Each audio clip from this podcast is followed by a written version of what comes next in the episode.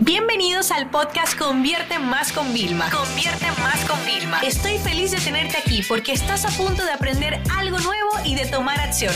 Así que prepárate para tu dosis diaria de estrategias, tácticas y herramientas para escalar tu negocio con fans, publicidad y contenidos. Y hoy me voy a poner un poco emocional y vamos a hablar de cómo podemos vender con el marketing emocional. Y siempre hago el hincapié.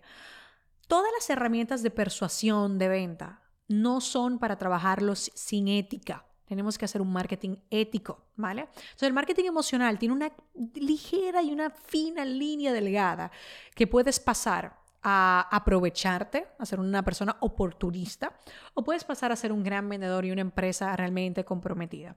Esto depende mucho de los valores que nosotros tengamos. Pero a mí lo que más me gusta del marketing emocional es que no, o sea, fíjense ustedes, Cierren los ojos si quieren un momento, si pueden, si no están conduciendo o no están corriendo, por favor. O piénsenlo. ¿Qué emociones sentiste la última vez que compraste algo o ahora mismo estás sintiendo en el proceso de compra de algo? Las emociones son fundamentales. Hay veces que justamente la, la, emoción y ese impulso que sientes te lleva a la compra, a una compra impulsiva, pero tiene una, una emoción positiva y no con una connotación negativa. Entonces es importante que nosotros en el proceso de venta transmitamos esas emociones, generemos confianza, mostremos ese lado más humano. Y hay muchos estudios inclusive que indican que nosotros tomamos decisiones de forma emocional y no racional. O sea, imagínate tú qué importante. Entonces, ¿cuáles serían aquellas emociones que nos pueden ayudar al momento de vender? Vamos a mencionarlas algunas. La nostalgia. Trasladar al cliente a un recuerdo feliz o un recuerdo de la infancia, algo que le haga recordar y evocar esa emoción puede ser algo también positivo para nosotros.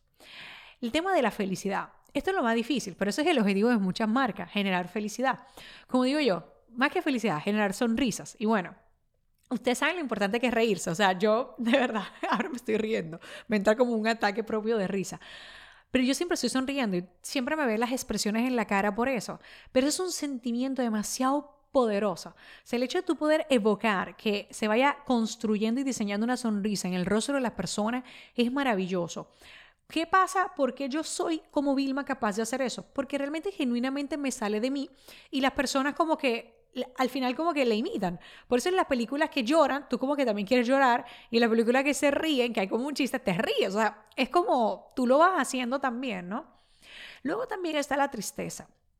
Insisto, aquí es delicado, porque el sentimiento de la tristeza le afecta a muchas personas, ¿vale? Y en este caso no se trata de irte por la parte negativa, sino de incluirlo cuando tenga un final feliz, ¿no? Como por ejemplo, en uno de los libros que leí, es la historia eh, de, una madre que está luchando por sus hijos, ¿no? Entonces, claro, tú quieres que ella gane esa, esa batalla que ella está haciendo con sus hijos, ¿no? Pero al final siempre hay un final feliz, ¿no? Y sobre todo una moraleja y varias reflexiones que hay.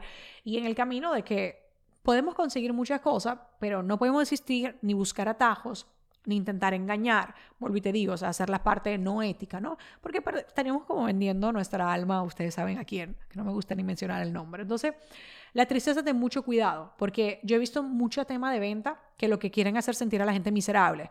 Eh, pues eh, si te quedas así, eh, claro, yo le digo a la gente, mira, ¿qué va a pasar? O sea, piénsalo, pero le digo a ellos que lo piensen. ¿Qué va a pasar si sigues haciendo lo mismo? Otra cosa es que yo te manipule, es que te vas a quedar ahí, te vas a quedar atrás, te vas a quedar como un fracasado. No, o sea, jamás. Por eso que le digo que hay una pequeña línea delgada que nunca debemos pasar. Y a la tristeza va la emoción del miedo que también, ¿vale? O sea, lo que tú quieres es que tengan un miedo que le lleve a tomar acción o que le abra los ojos, ¿vale? Para mostrarle algo, pero no puede ser un miedo que ya incluso los frene y que sea hasta contraproducente, ¿bien? Después tenemos que este es uno de mis preferidos. Ah, realmente piensa, ¿cómo tú te sientes cuando tú perteneces a un grupo en el que te sientes cómodo? Y eres como bien aceptado, eres parte del grupo, eres parte de la esencia de ese grupo. El sentido de pertenencia, de pertenecer a algo, a una causa, es algo que nos mueve a muchas personas. Somos animales sociales, piénsalo. Y nos gusta sentirnos que somos parte de algo muy bonito o algo muy especial para nosotros. Incluso, lamentablemente, eh, y esto es un tema un poco duro de hablar, pero la razón por la que algunos grupos, vamos a decir, de esos que generan conflicto, para no irnos por un lado negativo, o sea, ¿por qué la gente cada vez siempre pueden atraer a más personas a su grupo del mal? Porque la gente a veces está tan falta de pertenecer, de ser parte de algo, de encontrar el sentido, que busca eso. Pero nosotros lo podemos hacer del punto positivo. Por ejemplo, cuando yo vendo mis formaciones, le digo, vas a pertenecer a esta comunidad, vamos a hacer esto. O sea, a la gente le gusta ser parte de, de un grupo especial, no, no ser como la mayoría que quizás no está haciendo nada. Y luego está la pasión. La pasión es mi preferida, mi emoción preferida junto a la, felicidad. ¿bien? ¿Por qué? Porque yo soy una persona apasionada y eso es lo que yo intento siempre transmitir. Y a mí me encanta trabajar con gente apasionada. ¿Cómo yo la distingo? Personas trabajadoras, eh, se caen, están desmotivados, vuelven, nos levantamos. Entonces, el tema de la pasión es algo que es contagioso, es igual que la sonrisa, ¿vale? Es algo contagioso. ¿Qué pasa? Que la ira también es contagiosa. Si yo estoy como súper cabreada y yo eh, logro transmitirle eso, por ejemplo, a mi pareja, a mi hijo, se va a cabrear igual y es contagiosa en el sentido no muy bueno. ¿Vale? Entonces, no confundas al momento de las emociones, la pasión, con el tema de irte por la ira. Entonces, yo lo veo en muchas personas que no, es que me pasó esto y me hicieron esto y se desahogan como con la audiencia, creyendo que lo que están haciendo es crear un vínculo, pero lo que están haciendo es intoxicando a su audiencia de forma innecesaria. Cuando nosotros pudiéramos mantenernos en el punto de, la pasión y, y de sacar un mensaje positivo. Así que bueno, este era un poquito el resumen del marketing emocional, recuerden, emociones, nostalgia, felicidad, tristeza con final feliz, el miedo, ojo, como algo de que motive a la gente a tomar acción, no que las frene del todo. La pertenencia a un grupo, la pasión que tengamos cuidado porque es igual de contagiosa que la ira, pero queremos quedarnos en la parte de pasión. Esta sesión se acabó y ahora es tu turno de tomar acción. No te olvides suscribirte para recibir el mejor contenido diario de marketing, publicidad y ventas online.